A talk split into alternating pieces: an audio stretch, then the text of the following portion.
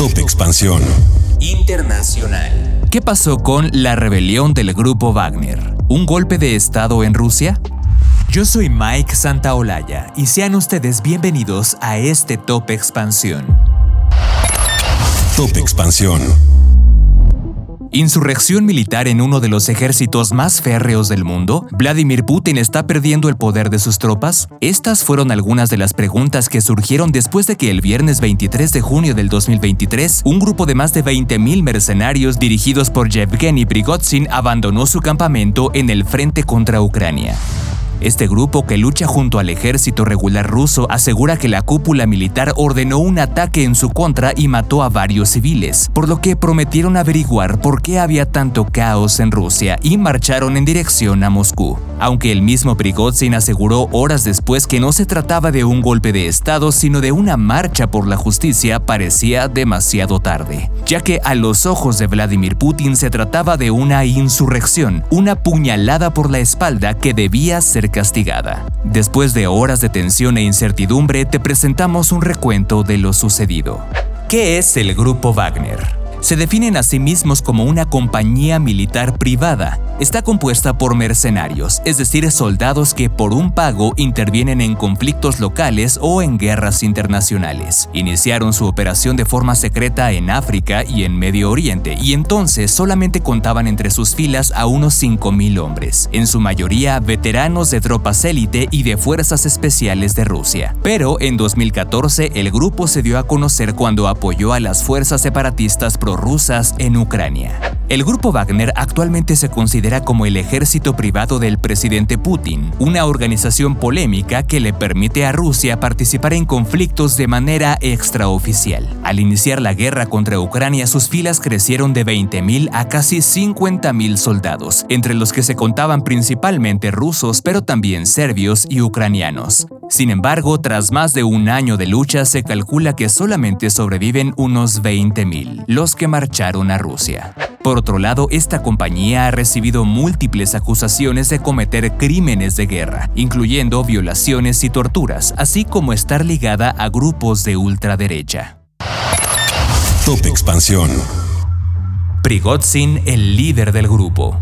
Wagner es dirigido y financiado por su líder Yevgeny Prigozhin, un empresario ruso cercano a Vladimir Putin desde la década de los 90, años en los que adquirió múltiples contratos con el Kremlin para ofrecer servicios de catering, razón por la cual se ganó el apodo de El Chef de Putin. Aunque se desconoce cuándo fue la fundación oficial del grupo Wagner, su actividad con ellos se intensificó luego de la invasión rusa a Crimea en 2014 y de la invasión a Ucrania en 2022. En múltiples ocasiones, Prigozhin ha criticado duramente las decisiones de las autoridades militares rusas, en particular las del ministro de Defensa ruso Sergei Shoigu y las del jefe de las Fuerzas Armadas rusas, el general Valery Geramisov, a quienes califica de incompetentes. Además, ha criticado la invasión rusa a Ucrania, diciendo que está basada en mentiras de los altos mandos del ejército. La insurrección. La tensión entre el ministro de Defensa Sergei Shoigu y el líder de Wagner creció durante las últimas semanas. El punto de quiebre fue el supuesto bombardeo de campamentos base del grupo Wagner por órdenes del mismo ejército ruso, lo que provocó la muerte de un gran número de sus hombres según Prigozhin. Después de esto, el grupo paramilitar se alzó el viernes contra el ejército de Moscú y sus milicianos durante las siguientes 24 horas se apoderaron de varias instalaciones militares de la ciudad estratégica de Rostov del Don, en el sureste de Rusia, y recorrieron 600 kilómetros en dirección a Moscú. Se había desatado la peor crisis a la que se ha visto confrontado el presidente Vladimir Putin desde su llegada al poder. En ese momento, los servicios de seguridad rusos reaccionaron y exigieron detener a Prigozhin por llamamiento a un motín armado. En un discurso televisado, el presidente Vladimir Putin juró no permitir que produzca una guerra civil en Ucrania.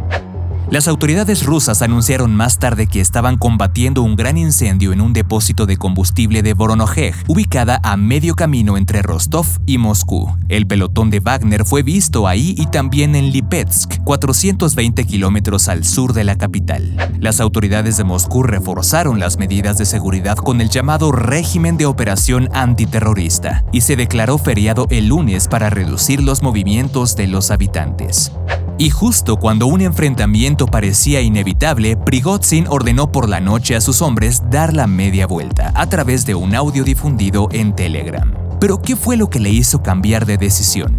Aunque las razones son una incógnita, se sabe que el presidente de Bielorrusia, Alexander Lukashenko, realizó una negociación con Prigozhin en la que le ofreció garantías de inmunidad para él y sus hombres a cambio de la retirada. Horas después, el líder del grupo Wagner anunció a sus tropas la partida y el Kremlin confirmó que tras considerar los méritos del grupo en el frente del conflicto con Ucrania, retiraría los cargos. Vladimir Putin anunció que Prigozhin deberá exiliarse en Bielorrusia y que los combatientes de Wagner deben hacer lo mismo o unirse al ejército ruso bajo un contrato con el Ministerio de la Defensa. Por otro lado, el personal del grupo Wagner, que actualmente trabaja como instructores en Mali y en República Centroafricana, continuará sus operaciones. Lukashenko dejó entrever la posibilidad de que el grupo diera entrenamiento al ejército bielorruso en técnicas de combate y manejo de armas durante su exilio. Finalmente, Putin reveló que de mayo de 2022 a mayo 2023, Rusia, mediante el Departamento de Defensa, ha pagado el equivalente a un billón de dólares al grupo Wagner, por lo que calificó todo el incidente como una traición al pueblo de Rusia. Aunque la insurrección falló, decenas de rusos ovacionaron a los milicianos de Wagner frente al cuartel general de Rostov. Top Expansión. ¿Rusia se debilita?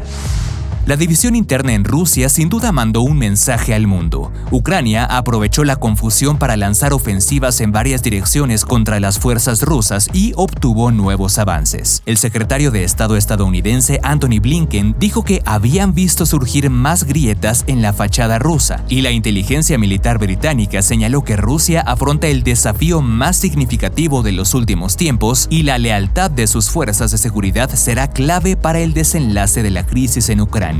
El presidente Joe Biden insistió en que Estados Unidos y sus aliados no tuvieron nada que ver con la rebelión del grupo Wagner. Rusia, por su parte, advirtió a las potencias occidentales contra cualquier intento de aprovechar la crisis militar para promover una agenda antirrusa y aseguró que este motín no le impedirá alcanzar sus objetivos en Ucrania.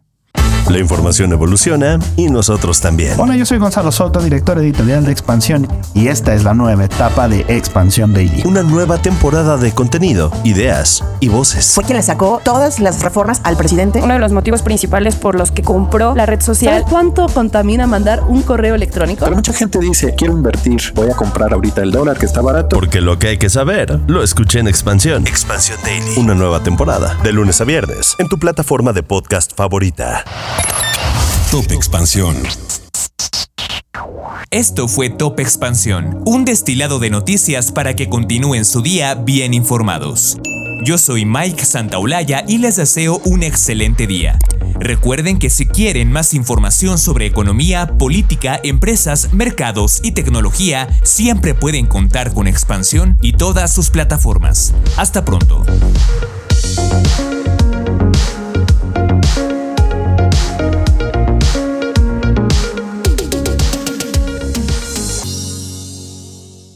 Hello, it is Ryan, and we could all use an extra bright spot in our day, couldn't we? Just to make up for things like sitting in traffic, doing the dishes, counting your steps, you know, all the mundane stuff. That is why I'm such a big fan of Chumba Casino. Chumba Casino has all your favorite social casino style games that you can play for free anytime, anywhere with daily bonuses. That should brighten your day a little. Actually, a lot. So sign up now at chumbacasino.com. That's chumbacasino.com. No purchase necessary. Group. Void were prohibited by law. See terms and conditions. 18 plus.